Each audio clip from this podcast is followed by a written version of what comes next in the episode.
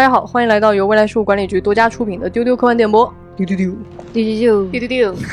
对，大家好啊、我是本期的主持人，未来局的特工邓运。我今天非常的激动啊，因为我终于，朋友们，我要来安利一个，我要摁头安利一个，在二零二二年我还不允许有人没有看过的经典的我心中的国产谍战剧的巅峰之作。啊，就是《潜伏》。然后今天跟我一起来安利这个作品的呢，也是两位对《潜伏 》有资深的这个研究，并且都有一共同的热爱的两位朋友啊。一位是未来局特工老易，大家好，一位是我们的悠悠。大家好，我们三个人呢是在那天就是大家聊选题啊，就是我就无意当中就提了一句潜伏，然后就受到了这个热烈的回应，然后我们就各自回去又看了一遍，然后在这个看的过程当中，我就反复坚定了我的这个想法和这个戏在我心中这个不可磨灭的这样一个高度啊。那我们先给大家简单的介绍一下这个背景信息吧。《潜伏》呢是一部播出于二零零九年的国产谍战电视剧，导演是姜伟，嗯然后主演是孙红雷和姚晨哎呀，等等。哎，这个故事讲述呢是发生在一九四五年到一九四九年间，就是抗战末期嗯到解放战争这么个时期。它讲的是原来的军统特务余则成，因为对国民党的腐败深恶痛绝，又被初恋女友左蓝感召，转向了共产党，成为共产党安插在军统天津站的潜伏人员。为了配合他隐藏身份，游击队员陈翠萍来到天津，和他假扮夫妻作为掩护。余则成和翠萍这对假夫妻呢，性格出身迥异，最初互相看不上，但是在几年的艰苦斗争和共同生活中，产生了真挚深刻的情感。在这个过程中，余则成也成长为一名坚定成熟的革命者。最终，余则成随国民党残部逃到台湾，继续潜伏任务。翠萍则在后方独自抚养他们的女儿，长久而无望的等待着他的归来。光是听老易讲了一下剧情梗概，我跟悠悠就已经我们俩开始五心。心五心口就已经开始心潮起伏了。是这样的啊，就是我不知道我们的听众当中有多少朋友看过《潜伏》，或者是曾经看过《潜伏》，记忆不深了。如果你没有看过，你也不用害怕我们的剧透，因为它不是那种特别传统的谍战。就比如说，我好像是以某种谍战的 trick 就是来取胜的。比如说，我好像知道剧透了啊，这个剧就丧失了魅力。首先，它的剧情非常的精彩，但是它的人物的魅力以及它的那种主题表达跟它的人物关系的那种高度的契合，啊一直推动到最后的那种精彩，真的是不怕剧透。听完这期节目，不管你看过还是没有看过，我觉得大家都可以把《潜伏》翻出来再看一遍。我今天最大的疑问就是，都二零二二了，《甄嬛传》都翻红了，为什么《潜伏》还没有翻红？假如说你没有看过，那么恭喜你，有一个如此博大精深的新世界的大门正在向你敞开，对，我们你应该感到非常的高兴。是的，是的，是的。所以这一期呢，我们三个人啊，就会带着我们炙热的爱，带着我们强烈的情绪，给大家安利一下，为什么我们认为《潜伏》是一个非常饱满的、非常好看的谍战的这样的一个谍战电视剧。那么呢，我们会跟大家从三个方面来讨论啊。我们先聊聊第一个点。刚刚老易的剧情梗概呢，把这个大概的脉络介绍了一下。但是在《潜伏》里面，其实它有一个非常巧妙的，当时在类型上的创新，就是它脱离了一般我们印象中的特工片，就是就比较像零零七那种哈，就好像你这个特工，我们看的就是他去前线执行任务，怎么暗杀，怎么使用武器啊，怎么跟敌人周旋，怎么样在危机当中保持镇静，全身而退。但在潜伏当中，整个的战场都体现在办公室里，所以可以说它是一个办公室的 办公室政治和谍战的一个非常巧妙的一个结合。当时最有趣的是，我看到了好多书、嗯文章。嗯都在非常正经的 讲其中的办公室政治，对就还在教大家以成功学的方式来教你说，你得像余则成一样会玩办公室斗争。所以这个点就非常非常有趣啊！我们来听听这两位有什么可以分享的点啊？悠悠先讲，对这个剧，其实刚刚播的时候，我还是年纪非常小，就我这个心智其实还不足以理解什么叫你职场你二字。那时候多大？上小学哦，小小的悠悠，对，所以其实并没有看到那么多。然后后来我看了《三国》，然后再后来我又看了第二遍《潜伏》，我打开了新世界的大门。哦，大家知道悠悠在未来局除了是星战扛把子，他 也是咱们这个三国扛把子以三国的眼光看潜伏。我觉得这里边最博大精深的一个人就是吴敬中站长，嗯，对，就就是余则成他的领导了。他是一个御下之术极为高明的领导。呃，御下是一种古代帝王的非常古老的智慧。嗯那么咱们这个爱好收藏古董、爱好中国传统文化的站长，可以说是给它升华成为了一种艺术。那这个办公室的战场呢，主要有这样几个人物啊，就是在最开始啊，当然是首先是天津站的这个大领导、嗯站长啊，吴敬中老先生。哎呦，这个演员真的是演的太好了，朋友们，贺老师，演技派，他的每个表情都让你值得玩味。然后呢，嗯就是余则成，他是担任这个机要室的主任啊，就是管一些情报的收发呀，啊比较像档案室那个感觉哈。然后呢，还有一位是由我们的也是一位老戏骨吴刚老师扮演的陆桥山情报处的陆桥山陆处长。哎呀，这也是个老油条啊。还有一位呢，就是马奎，他是行动队的队长，是一个非常粗野的，从军队成长起来的那种很硬汉啊，但是多少呢不太聪明的鸭子。所以呢，大家就感受到了这个职场里的这个张力一下就来了啊。当然后边这个行动队还换人了，那我们后边再详细的展开说啊。那请悠悠先给我们讲讲这个办公室的斗争有一些什么你觉得特别特别厉害的点。呃，天津站刚刚组建的时候，一开始站长就露了一手，他交给大家的第一项任务是让手下把太太都给接过来，哎，所以余则成就陷入了一个危机当中，因为他没有太太。是的，所以他必须紧急的向组织去申请一个太太。对对，可以说整部剧的剧情就是从接太太这件事儿引发的。对对对，这一段剧情，我第一次看的时候，其实我是完全忽略掉了，因为我太小了。然后我看第二遍的时候，我突然笑出了声音，因为为什么？这简直就是一个《三国演义》当中的故事。啊，就三国赤壁决战前夕，呃，大家知道曹操呢，他曾经派两个人去了东吴诈降，嗯，这俩人也是潜伏去了。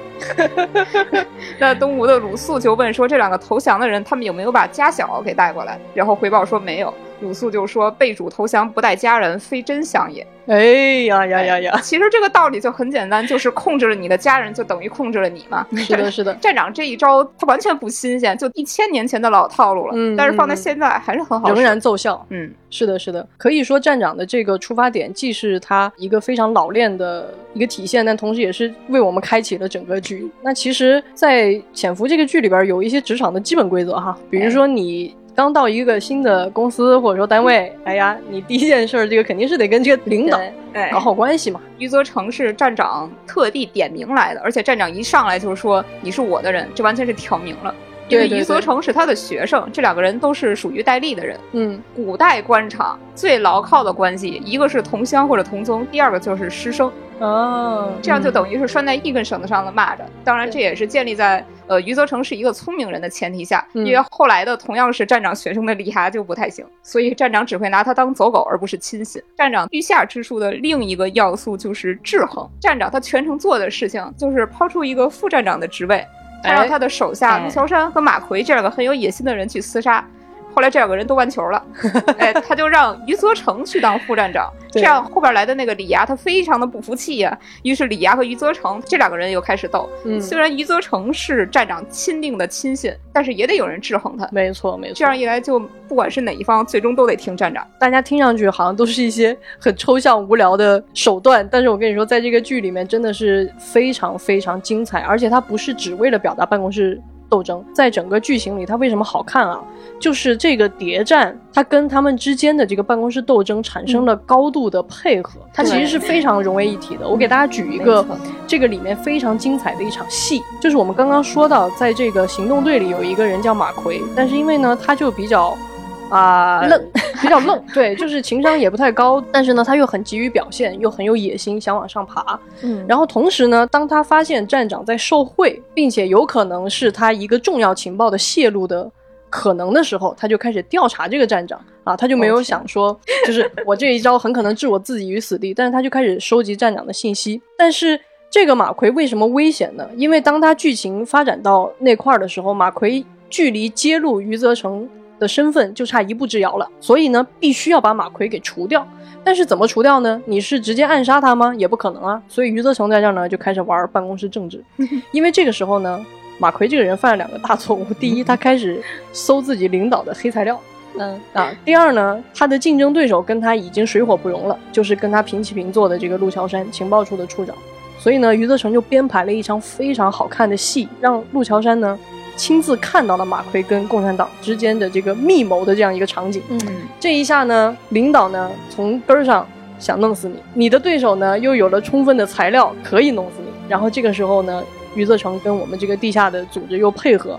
做了一些充分的材料来陷害马奎，所以最后在一场审讯的环节里，那场戏太好看了，朋友们，那场审讯的戏太好看了，就是一些本来无关的碎片信息，但是在余则成的妙手之下，他们全都组成了对马奎这个人的重要的证据。但是最重要的并不是这些证据本身，嗯而是我们的站长和情报处的处长都坚定的认为，都想要相信这些证据。所以最后这个马奎被除掉以后，我们天真的翠萍还替我们的观众问了一个问题，就是说。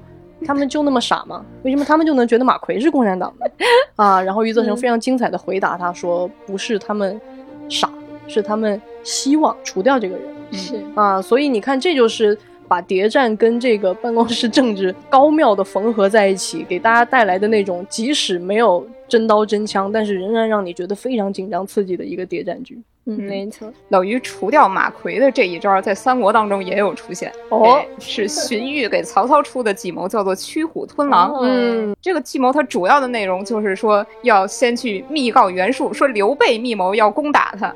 那么第二步呢，要下天子的诏书，让刘备去讨伐袁术。这样，袁术和刘备一旦开战呢，旁边那个虎视眈眈的吕布就会生出异心，这些人自相残杀，然后局面乱成一锅粥之后呢，曹操就可以坐收渔翁之利。但是玩这一招必须非常的小心，因为陆桥山这头虎，它比马奎这条狼更难以控制，没错，非常不好对付。假如说玩砸了的话，陆桥山是会回过头来吃人的。这也是老于他的手段的精妙所在，就是他没有玩砸。嗯，马奎和左蓝交易其实是环境跟性格的必然。嗯，马奎其实算是这个复杂职场里段位比较低的是的，那一是的，是的，类人，属于余则成晋升道路上打掉的第一个小 boss。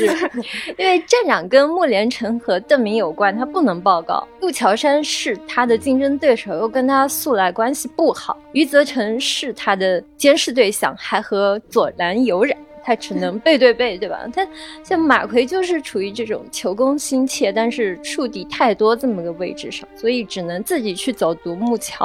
最后站长去抄马奎家，看到墙上那张画，不是还标出一句名台词吗？对对对对对，哦非常有趣。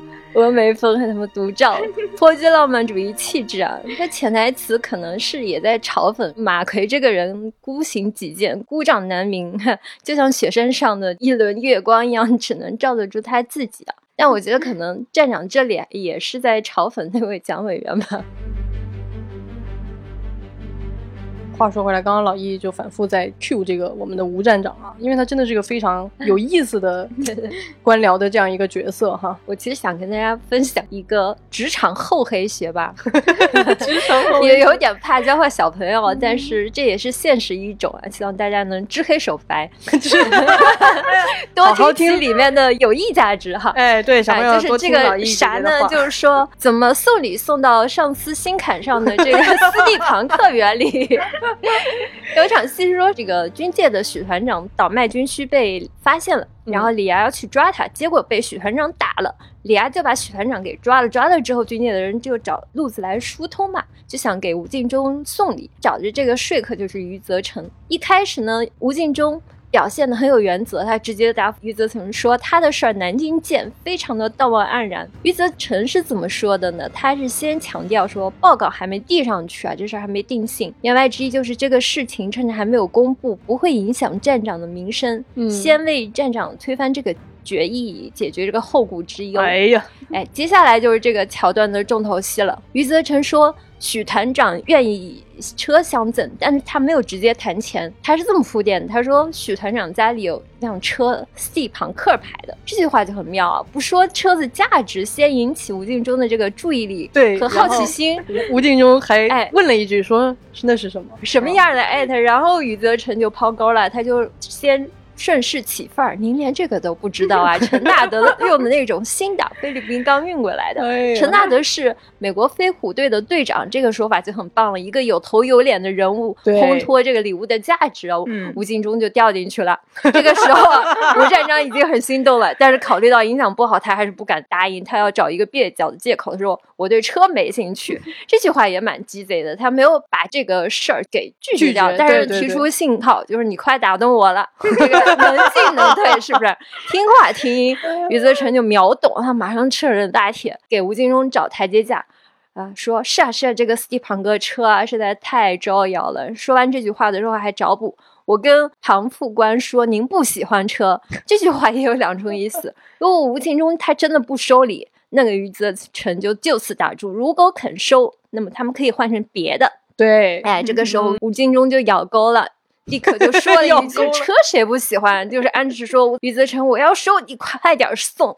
但是他又跟余则成强调了，我虽然送，但是你要给我台阶下，我要站着把钱挣了。嗯，然后他又补了一句，就是说那个许团长倒卖过军需用品，攻击过保密局的执法人员，意思是说斯蒂庞克还不够，得加钱或者加个好理由。那余则成他当然也知道怎么给领导台阶下了，他先说美元也可以的，然后又说这个许团长啊，在抗战的时候立过功，哎，哎这下子用高大的这种民族大义给吴敬中的收礼找好了借口。对，吴敬中收完礼以后，他还是很谨慎的，先问余则成说：“你跟那个庞副官啥关系？”吴站长对自己的亲信、自己的弟子时刻保持警惕，老奸巨猾，所以这样的人才能当上天津站的站长，对不对？对，余则成说以前给戴笠跑腿的时候认识的，那话是真话，但其实说了等于没说，因为站长核心的问题是他的动机。当然了，站长自己会去脑补这个言外之意，觉得两人有交情。吴敬中又问他说：“他人怎么样？可靠吗？”有句话叫说“宁可给智者背包袱，不给愚者当军师”，这句话确实要问清楚，对吧？嗯余则成呢，他早就有做好预案了，他怎么当白手套这事儿他已经想好了，说找黑道的人 去替咱们收钱，钱收到以后我们再放人。黑道人出了事儿也是他们冒充我们去收的钱，您什么都不知道。哎呀，就是这么短短的一段话，余则成和吴敬中其实已经有多番的交锋，两个人说话都滴水不漏，也扮演好了各自的角色，可以说是嗯棋逢对手。这也是两个人在最险恶的职场都能活到最后的原因吧。哎呀，我听了完老易这一番分析，我就不敢跟老易做同事了啊！当然没有开玩笑啊，就是老易分析的比我自己看到的还要精彩，就是每一层的那个意思啊。其实余则成不是第一次给领导送礼了，他从一开始呢做的第一件事儿就是替站长去敲诈一个 汉奸。哎，对，在余则成帮站长干完了去敲诈穆连成这件事儿之后，站长通过他太太给余则成的太太送了一根金条，这个就是回礼，意思其实就是说，哎，咱俩现在已经在一条船上了，没错，你已经收了我的赃款了，再也不可能跑掉了。是的，是的，所以大家可以看出来啊，一个谍战剧里边的真正的这个能活到最后的主人公，一定是跟他的环境能够高度的契合。对契合的，他能够在这个环境里游刃有余，他才能够利用他的这个职场环境去完成那些不可能的任务啊，非常非常精彩。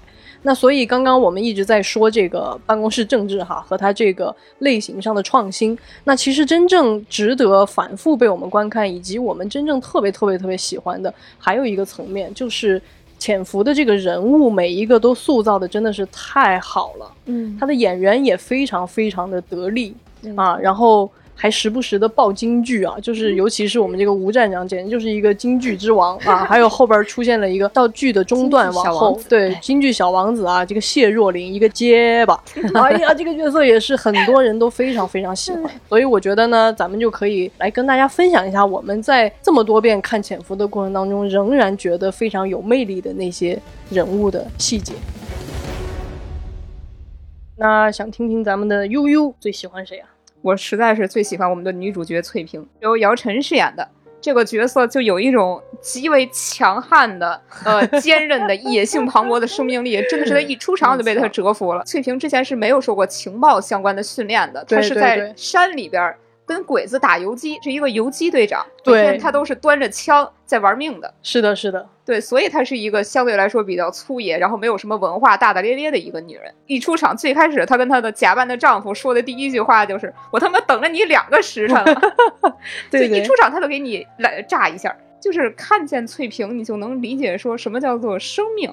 她就是那种一言不合嗯张口就骂，是吧？对而且对于像男女那些事儿，他也不会去扭捏，他就敢堂堂正正的说：“我跟老于在高粱地里边刺激，是吧？”他能把老于像扛地瓜一样扛起来。但是其实真正特别打动我的是，就是这样的钢铁直女翠萍，她是心思特别的细腻。一开始她跟老于是扮作假夫妻嘛，但是随着这个时间渐渐的流逝，然后呢，她渐渐的对老于就产生了一些情愫。在她有一次痛经的时候，老于给她端了一碗红糖水。当时那个翠萍的眼神就特别的羞涩，简直放着光一样。嗯就是她对老于说：“你一个男人也懂这些事儿。”很粗糙的翠萍，她就被这样的小事情打动。她很喜欢浪漫的，就是她表达的方式有一点糙。她也喜欢老于去夸夸她、抱抱她。翠萍她并不会因为战争，因为她每天都在打鬼子而变成一个战争机器。她是一个很享受生活的人。我非常赞同。翠萍身上最迷人的就是她那种洒脱自在的态度。她一开始就是那种跳出三界外的一个孙猴子，就是情报工作这套游戏规则，她其实是抵触的。是的，天津站那些官场人情，她也是非常鄙夷的。但是为了她潜伏，她要把自己一点点塑造成一个官太太。但是她的本心啊，从来也没有迷失过。哪怕爱上余则成之后，他也没有困惑过，或者是因为两个人思想境界或者是文化素养的差异太大而自卑过。嗯，就是吧？你们可以说像生活和斗争层面，余则成是翠萍的领导，但是信仰层面恰恰相反。剧中曾经有一句旁白，就是很多观众也都记得，左蓝带给了余则成信仰。但这种像力量更多是翠萍传递给他的，是的因为翠萍一开始就是一个信念非常非常纯粹、坚定的人，像这种双层倒置的关系，也使得两人最终能够平等相处，去相互的尊重和欣赏彼此。对，而且就是到了最后，翠萍她已经非深爱着老于，但是老于可能是再也回不来了，他要去台湾去潜伏。翠萍就说：“我等他。”再说没了男的，女的就活不了了吗？哦，我特别喜欢那句台词，就没有什么事儿能把翠萍激到。那句台词真的是在我第一次看的时候就特别深刻的触动到了我，嗯因为嗯当他们两个已经因为潜伏的任务产生了很强烈的这种革命爱情，嗯然后呢，余则成就对要不要有后代非常的怀疑。我他牺牲了你怎么办？是的，他担心的都是说，做我们这行的就不配有小孩儿，我们没有办法给孩子关爱，说不定哪天就死了，要不就是我死了啊，我怎么照顾你们？他其实他担心的都是一些非常非常这样现实的层面。但是翠萍那种野性的生命力体现在哪儿呢？他对这个问题的看法非常的狂野，他就直接说，那山里有很多那些。女孩子都是死了丈夫的，也没见谁哭哭啼啼的。我当时真的是被那句话特别特别的震撼和打动，就是他的那种力量感，不会因为说在我的生命当中，在我私人的生活当中，我缺了什么东西，我就活不下去了，或者是我就不相信我能好好的活下去了。嗯，是用我们科幻迷的话叫“给岁月以文明 这都能拐上去，哎呀，太厉害了，好厉害厉害嗯。刚刚呃悠悠在讲翠萍，我就不得不跟大家分享一下这个跟翠萍演对手戏，让这个戏如此好看的这个孙红雷扮演的余则成啊。”。嗯，余则成跟翠萍完全是两种人。翠萍是外面非常粗野，但其实内心也有很多她的细腻和这种敏感的东西。粗中带细，对，粗中带细。那余则成呢？他是一个表面上看上去，刚刚刚刚听我们讲半天，那个办公室政治会对这个人有一点点负面的看法，觉得这个人怎么那么油腻啊，或者什么。但其实呃，完全不是。孙红雷演的这个角色跟他此前的荧幕形象非常不一样。对啊，嗯是一个有一点点书生气的，然后在领导面前呢很会装憨，就是。嗯我我其实在这个戏里面最喜欢看孙红雷演戏的，就是那种他在众人面前表演。其实他从第一场戏就开始了，那个时候他还没有加入共产党。他在这个搜索的过程当中，因为在案发现场看见了左蓝的围巾，他就表演出一种我什么都没有看见，但是我悄悄把围巾收起来。就孙红雷特别能够把握那个度，就是那种我知道了，但是你们又没知道，我想让你们不知道。他把这个东西很清楚的传递给了观众，包括孙红雷在这个里面有很多戏非常非常好笑啊，比如说他在有一次呢，他特别想拿到一个机密的文件，但是这个时候怎么办呢？他就假装把这个机要室的这个主任叫过来开会，然后跟着开始批评他啊，这个怎么怎么的，然后把那个人批评的一直在点头点头点头。然后这个时候陆桥山呢，正好就把这个情报送过来了，因为这个必须要交给这个有钥匙的人存到档案柜里。他去档案室呢，没有见到这个人，因为已经被余则成提前叫过来，在这儿批判了半天 啊。像一个领导一样在批评他，然后这个时候，这个陆处长呢就把这个给这个主管，就说你一会儿把他送回去啊。然后余则成还在那儿气着呢，啊，演的非常像啊，哎，一个领导在那生气。陆桥山还说了一句呀，这个余主任生气啦，然后还和了一下泥啊，跟余则成说他是个老实人，你别批评他。然后呢，这个时候这个老实人呢就很想回去把这个绝密的文件送回柜子里。这个时候于主任正在气头上啊，他就赶紧说啊，你带着绝密文件到处乱跑，先放在这儿吧。然后那个人只能啊啊啊，好的好的，然后他就立刻等那个人刚出门，然后他一下那种气场从那种很生气的领导唰就松下来，然后赶紧偷偷的摸摸的开始看那个文件。这就是孙红雷这个余则成这个角色在这个戏里面特别好看的一个点，就大家可以去玩味他的那个表演啊，就他怎么在这种一会儿是领导，一会儿是要拍领导马屁的下属，一会儿是这个谍战人员的这个。角色演得非常非常的好。我印象最深的一场戏是余则成知道李涯在监视他之后，他要给李涯一个教训，嗯，一个警告，他就去扇了李涯一个耳光。对对。但是他这里面所表演出来的愤怒啊，他是经过精心设计的，是演给李涯看的，就是演员在表演一个角色的表演。嗯嗯，对对对？对对。首先，余则成要让李涯相信自己是真的愤怒，然后。在这个表演里，他也很注意这个细节和分寸。先是支走了李涯的手下，确认周围没有人才动的手，那意思就是对李涯说：“这属于咱俩的私人恩怨，是在职场上，我不想跟你翻脸。”恩威并施，是吧？余则成这个动作和表情拿捏的非常的到位，他一声不吭，一巴掌抽下去，也不说话，不解释，那意思就是我身份摆在这儿，官大一级压死人，我随时可以修理你。李涯当然还算机敏吧，他马上就知道人家是冲什么来的，他就问副站长：“您这是？”哎，这时候余则成才笑眯眯的吐出一个词说：“查我。”对对对，迅速又收起笑容，又笑了一下。很阴阳怪气，然后用手扶了扶额头的头发，说：“别给我下招！”哎，这里再笑是为了嘲讽，表现这种强势和轻蔑哈，暗示自己就说我对付你很轻松。接下去他才收起笑容，严肃地说：“如果你还想活着，这个时候。”聪明的李涯一听也就明白，放心了，自己还有余地。嗯，那如果这个时候这句话还是笑着说的话，那李涯心里可能会打鼓，就怀疑余则成跟他玩阴的，可能会整死自己，逼得李涯狗急跳墙了。这就不是余则成想看到的。所以说，这里面每个语气、神态、表情，余则成都是精密控制过的。哎呀，所以看看为什么他能。活到最后，以及为什么我们说这个剧值得反复看啊？哎，他真的是每一个表情、每一个眼神都是戏。是的，是的。总体来说，就是余则成这种一点儿革命的豪迈浪漫主义都没有，这种谨小慎微、唯唯诺诺的小知识分子的形象，其实是一个非常创新、非常有创新性的一个角色设计。孙红雷演的好到什么程度呢？就是我可以说，孙红雷真的是我从小就喜欢的。甚至我回忆了一下，可能是我第一个喜欢的中国内地男演员，因为我小的时候看《像雾像雨又像风》，他演阿来，那是一个黑道的那种，但是他又有情有义，就是他其实，在那个剧里是配角，但是我就觉得太 man 了，太帅了，我太喜欢他了。然后他后来演很多这种，就包括大家现在在表情包里经常看到的。刘华强 啊，这种这种黑道的这种特别野的人，所以他第一次这么书生的还戴个眼镜，在这个戏里的时候，其实给了我非常大的惊喜。就是你会觉得他表面上有一点憨憨的，但其实他内心特别机警聪明，好到以至于我就真的信了孙红雷是这样的人，我真的坚定的相信他就是这样的人。后来惨案就发生了。就是《极限挑战》的孙红雷吗？我真的是为了孙红雷去看的那个真人秀，然后我发现他是个大傻子。我当时就有一种，你知道我内心什么感觉吗？我就觉得天哪，原来我的哥哥也会塌房。关键是我的哥哥不是孙红雷，我的哥哥是余则成，这太幻灭了啊！虽然我现在已经平和的接受了这一切啊，就是我觉得他后来那个傻兮兮的样子，天天管自己叫孙漂亮，也挺可爱的 啊。但是现在真的就是我每每再去看《潜伏》的时候，我都会回忆起我当时塌陷的那种崩溃啊。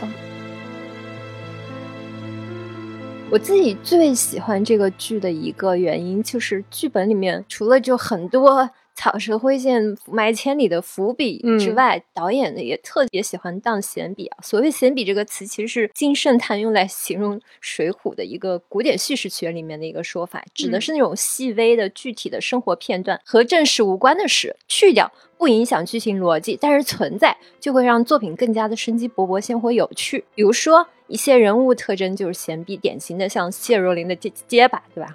吴敬争，他有各种各样和动物相关的比喻，大家都知道，还有好多的细节的设计，比如说李海峰被锄奸之后，他太太听到了那一声枪响。然后一惊，那个地主王占金因为认出翠萍，被余则成强行驱赶出天津，又被李涯抓回来，然后又被余则成开车送出城，一天之内在生死边缘转了好几圈。按说这个事儿已经讲完了，但是李涯后来又派两个特工去找他，王占金就发疯砍死一名特工，拎着砍刀追了另外一个特工好几里地，为父则刚，什么又好笑又感人。是啊，前面还有个细节非常动人，就是余则成要灭口，他其实意识到了，就是先下车之前，他就把两个烧饼先分给儿子，就是属于闲笔。还有一场戏是我印象最深的，就是写啥呢？就日本战犯冈村宁次被国军秘密聘为军事顾问，这个其实在给内战做准备嘛。余则成从那个谢荣林手里买到这个情报，就让翠萍送出去了。隔天上班，站长办公室里面，余则成跟李涯跟站长一起听完广播，广播里在强烈谴责国民党的无耻行为。电话铃就响了，吴敬中就指着电话说：“南京的，肯定和刚才的广播有关系。”余则成说：“我赌一百万不是。”李涯说：“那我也赌一百万是。”吴敬中一接电话，先是苏里开口解释说：“毛站长怎么怎么，肯定是哪儿出纰漏了。”啊，这个时候余则成就乖乖的开始掏兜，俩皮笑肉不笑的就把钱拿过来揣兜里。吴敬中也接过。钱揣兜里，一边还在面不改色的打着电话呢，超级淡定的。这场戏真的是看几遍都会笑出来。一则他是侧写说国统区的当时的通货膨胀到了一个什么。地步啊，这个 打赌都是百万级别的。二来他是写吴敬中的心态，那时候他对泄密其实已经脱敏了，他服了，随时可以自我调侃。最妙的是呢，这种心态他根本不瞒人的，所以两个手下亲信能够毫不顾忌的拿这种事情来打赌。还有第三点，你也能看出余则成和李涯这时候性格有差异。县城的这种奉承领导送个小红包的机会，余则成他就能一把抓住。李涯 就很耿直，他也不爱钱，他显然也更不喜欢拍马屁。哎呀，我之前从来没有意识到这场戏是余则成在趁机 就是随手送个小红包。我以前真的没想到，我只是觉得他们打赌，我只体会到了前两层，还是不够厚黑啊！太精彩了。哎，这种闲笔其实都属于意不到笔到，灵光乍现，有的甚至不是编剧写的，是演员在现场即兴发挥的。是的，是的，艺术就是这样，你就觉得杰作和佳作之间，往往差的就是旁逸写出的那一小笔。哎呦，太同意了，太同意了，太同意了。刚刚老易说到站长，他经常喜欢打一些跟动物有关的比方。我就想起站长的一个金句，叫“时间是一头野驴，跑起来就不停”。对他这话就让我琢磨了一阵子，就是为什么非得是野驴呢？一般咱们说白驹过隙嘛。然后我想到，就是马，它是一种习惯跟人相处的动物。但是野驴它是不受控制的，是的，它跑起来是撒欢儿。这个比喻更妙，哎，对，对，它一会儿爬到山上去了，一会儿它蹦跶到沟里边去了。它野驴跑起来是一颠一颠的，迟早把你颠下去。精彩，精彩，精彩，精彩。其实刚刚我们说到这个京剧啊，就是在这个戏里边，我觉得有很多台词写的是非常非常有趣的。就是它首先非常的直白，比如说这个站长经常就会跟他们说：“哎呀，我为了那点东西，谁干革命？”嗯，谁想当官？嗯，对，其实他在这种台词背后呢，你表面上看是一个没有理想了的人，但是其实当你仔细看这个戏的时候，你能够看到这个人曾经那种理想主义的，是的，信仰是怎么被他现在给磨灭掉的。其实他非常挣扎，就他并没有从头到尾就是一个特别贪婪、特别为了自己的私欲，嗯的这样一个人。其实他不是，他在早年是大家可以想象，他是一个老师，他是培训这些特工的。对啊，他以前其实非常有理想主义的信仰。对，从站长的年龄，其实你就可以推测出很多东西。咱们这个故事大概发生在一九四五年，站长的设定是不到五十岁，那就算四十七八岁吧。你所以你就可以推断出，辛亥革命的时候，站长在上中学；嗯，五四运动的时候，站长上大学；是，北伐战争的时候，他参加了国民革命军，嗯，他是为国家流过血的，是的所以他的心境可能是在抗战时期开始转变的，因为军统在抗战的时候不干净。那么他经历过什么？他看透了一些什么？他才会变得像一头挨着锤的牛。是的，是的，而且这个也非常有趣，就是你看，其实余则成加入共产党有两个契机，一个是因为他的爱人，呃，嗯。左蓝是共产党，然后他曾经向他传递过这样的信仰的信号，还有一个重要的推动他做出这个决定的一个很重要的原因是他亲自看到了党内的这种腐败，嗯，他感受到了这种巨大的失望。但是我们可以说，余则成跟吴敬中都是感受到了同样的某种失落，是的，嗯但是他们两个人却做出了截然不同的选择和人生的这个不同的方向啊，所以你看这些人物的这个比对，你也是每次看都能够让你觉得很心潮澎湃。对，嗯所以像站长他还有一句特别著名的金句，就是前面说过那句“峨眉峰还他妈独照，颇具浪漫主义气质啊”嗯咱们前面说这句话。可能是嘲讽马奎，更有可能是嘲讽那个蒋委员长。我觉得是不是还有可能是站长在嘲讽嘲讽自己，是嗯，是是年轻，的时候也热血过，想过干事业，嗯，看到领袖写独照峨眉峰，大概觉得挺酷的。但是经过这种无休无止的内斗以后，经历了立进社和复兴社、中统和军统的厮杀，看透了，对吧？然后嗯最后就成了人不为己，天诛地灭了。是的，是的。一个半吊子理想主义者。他跟余则成说：“凝聚意志，保卫领袖”这几个字，八个字啊这八个字十五年，我研究了十五年。然后余则成很天真的问他：“那您研究出什么结果了？”他说：“结果就是人不为己，天诛地灭。”所以你也是透过站长的这个破败的这样一个信仰的下滑的这个路径啊，也是能够理解到背后的大历史的一些发生的这个原因。所以嗯这个剧真的是它不是表面看上去那么简单。我们刚刚正好也讲到了这样一些呃人物的信念，然后不同的信仰的抉择。那其实这个剧为什么我一直特别特别喜欢呢？是因为我觉得在很多的主旋律的这种表达里，我一直觉得《潜伏》是堪称是教科书级别的。现在很多的剧真的是觉得没法看啊，就是他那个人物，他除了喊口号。以外，你并不能在这个人身上看到真正的信仰和使命。那在《潜伏》里就完全不同，而且同时在这部戏里面，他又不像是那种更早的主旋律的剧，比如说人都跟打了鸡血一样，好像是一个很刻板的状态。在这个戏里面，他的信仰的表达非常非常有温度，真的是让你看到了那种人性的光辉。潜伏他为什么做得好？不光是说他不生硬有温度，它其实是跟这个人物的成长、跟人物关系是贴合的非常好的。你看啊，我们这个故事的主线其实就是在讲余则成到底是怎么一步一步成为一个有坚定的信仰的共产主义的战士。那你看他的这个变化，不只是说他在执行任务，比如说他跟谁斗，怎么传递情报，其实这个过程当中，他是有爱情的关系来帮助这个人物推进的。你看啊，最开始的时候，余则成有一个恋人叫左蓝，但他并不知道左蓝的真实身份其实是中共，他们两个已经到了谈婚论嫁的程度了。然后呢，余则成那个时候是一个非常天真的，对政治其实没有什么理解力的一个傻孩子。他跟左蓝就有一次对话，两个人就在聊抗日战争结束以后会怎么样。那余则成就觉得一定是天下太平啊，我们俩就结婚呗。中共跟国民党就一家人嘛，那个谈一谈不就天下和平了吗？然后左蓝就跟他说了一句话，说那我们先打个赌，如果如你所说，抗日之后是和平，我们就结婚；如果不是，他说我希望你到延安来找我。所以这个事情其实就给给余则成是埋下了一个种子。到后来，当他看到和平的可能在一点一点失去，然后同时他也被内部的腐败伤透了心以后，他就做出了去找这个中共组织的决定。但是呢，当时跟他对话的这个咱们的共产党的领导，我觉得这个里边把这些领导也写得非常的有人情味儿啊，就就跟余则成说，你还要训练的，毕竟你是为了一个女人来的，仅仅是出于爱情，其实他可以成为一个战士刚刚出发的动机，但是呢。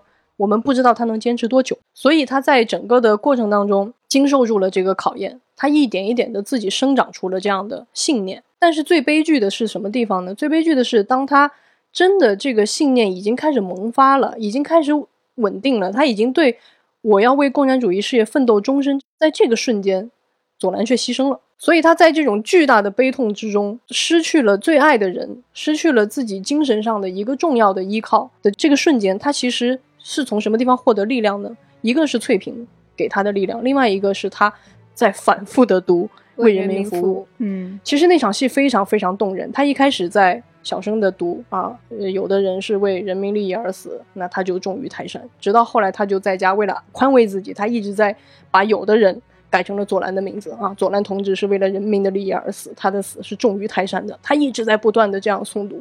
那么在他对爱人的这个思念过程当中，他个人的这种爱的小的情。和这种真正的大的情怀，这种真正的为人民奋斗的这种东西，它就高度的就贴合到了一起。所以在那个时刻，是他一个重要的转变和成长。有一个喜欢他的姑娘叫晚秋，她是一个自然主义的大小姐，啊，成天就是忧伤。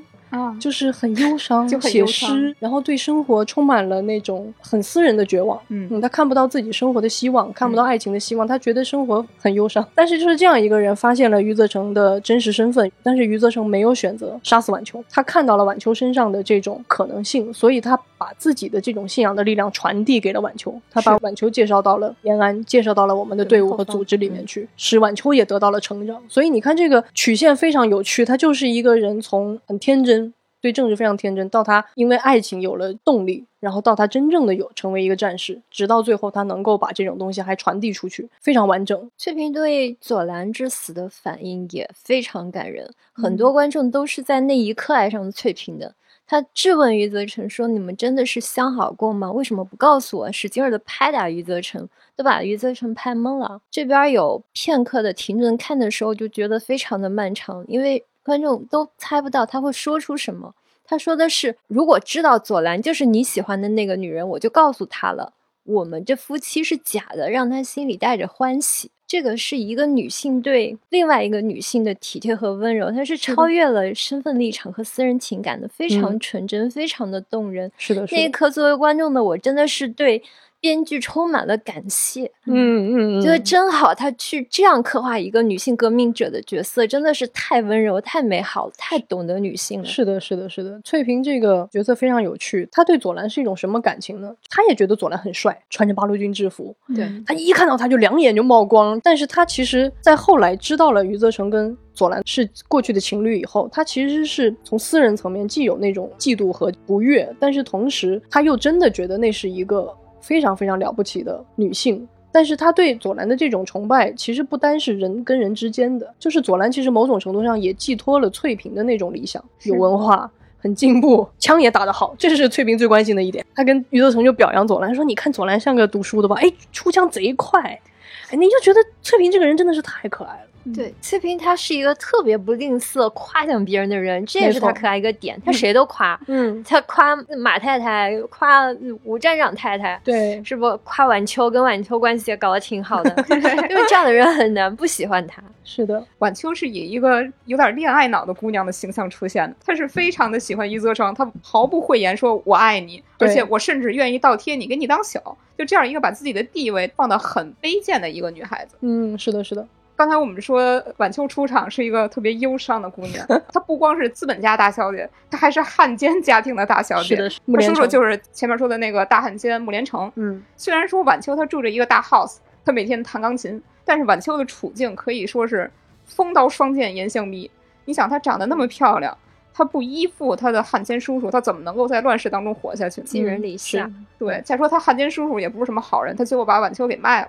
那么嗯。晚秋就经历了很多悲惨的事情，后来又遇到了余则成，余则成把他介绍到延安，在延安，晚秋是学到他是可以不用依附于人而活下去的，他是不用非得忧伤才能找到生命的意义的。是的，这时候晚秋他的诗，他的整个风格已经就发生了大转变。之前他写的是一滴血落在粉嫩的大腿上，在到了延安之后，晚秋的诗就变成了走要走大道，大道上阳光好。对晚秋的这个事情，就让我特别深刻的感受到我党的那种理想主义精神的信仰战无不胜。嗯，你想，他嗯不光能让翠萍这样的山里长大的苦孩子成为战士，他能让余则成这样的老牌的国民党弃暗投明，他还能让晚秋这样的汉奸家庭出身的资本家大小姐也能走到革命队伍中来。对，获得嗯信仰的力量。是的，是的，晚秋在这个剧里边，它存在的最大的意义就是它是薪火相传的代表，因为是余则成引领他走到共产主义的道路上来的。余则成生命当中三个和他的革命信仰有关的女人，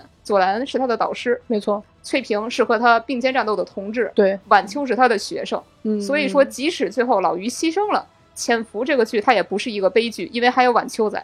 嗯，说得好，悠悠同志说的，我突然就是 就是热血沸腾。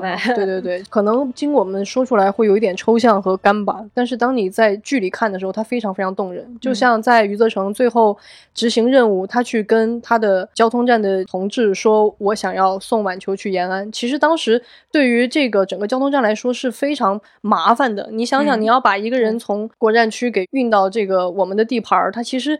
这个一路上的环节是非常非常非常复杂的，所以当时对方其实是充满了巨大的疑惑，甚至怀疑余则成的私人目的。他就说：“你是不是爱他？你是不是爱上他了？”然后余则成就表达了这样一个观点，他就说：“其实我们年轻的时候都一样，我们根本就不知道未来，我们也不知道我们战死以后坟墓上是鲜花还是狗屎。”但是战士都是百炼成钢的。余则成看到了晚秋有这样的潜质，他完全有可能成为一名战士，所以余则成坚定地认为我们这样挽救他是值得的。然后罗掌柜为他就为了你这个爱，然后余则成说这样的人我都爱。其实，在这个时候你就能看出来。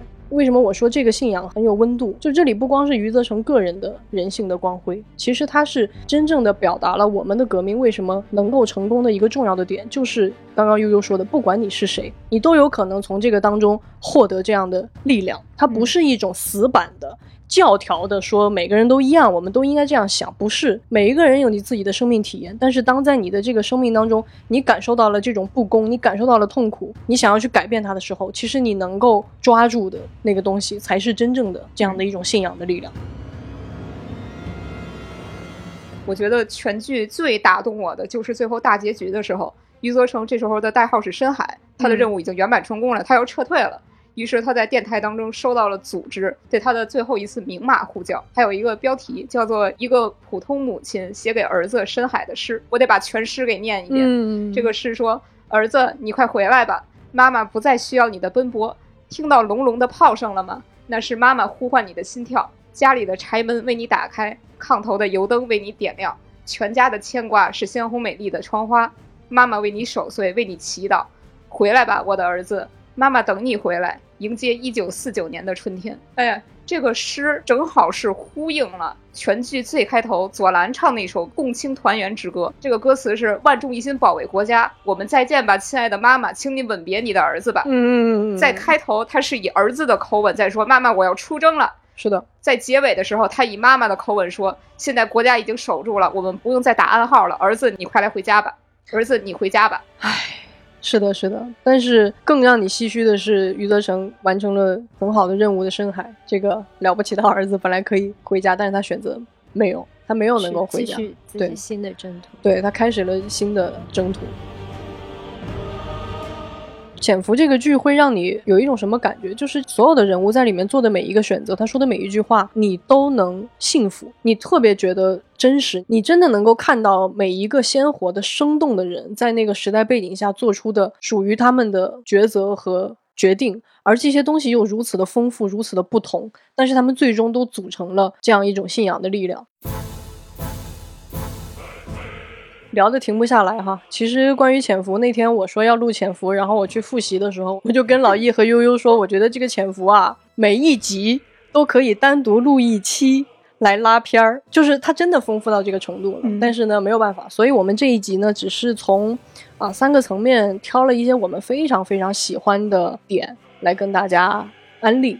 所以最后结尾的时候，还是要再次郑重安利啊！不管你看过，哎，你可以去再看一遍，带着我们今天讲的这些细节啊、如果你没有看过，真的是非常推荐你去看一下。其实我们希望你如果有机会，比如说我们能在以后的丢丢六上能跟大家再展开聊一下对对对对对是个片子，是甚至可以聊好多次，还蛮对对对期待的。对，所以如果你也喜欢潜伏，或者想听我们更深入的去扒这个宝库啊，也欢迎大家给我们留言啊。嗯大家留言够多的话呢，我们就会开这个节目的啊。那所以今天也给大家留一个互动问题，那就是你有没有看过《潜伏》呢？如果你喜欢的话，有哪些让你印象特别深的片段、人物或者细节啊？欢迎在群里边儿和这个各个平台的留言区里面给我们留言，我们都会看到的。请大家多多的点赞、关注、互动和分享，让丢丢科幻电波被更多的人听到。那今天的节目就是这样，各再位见，拜拜。拜拜拜拜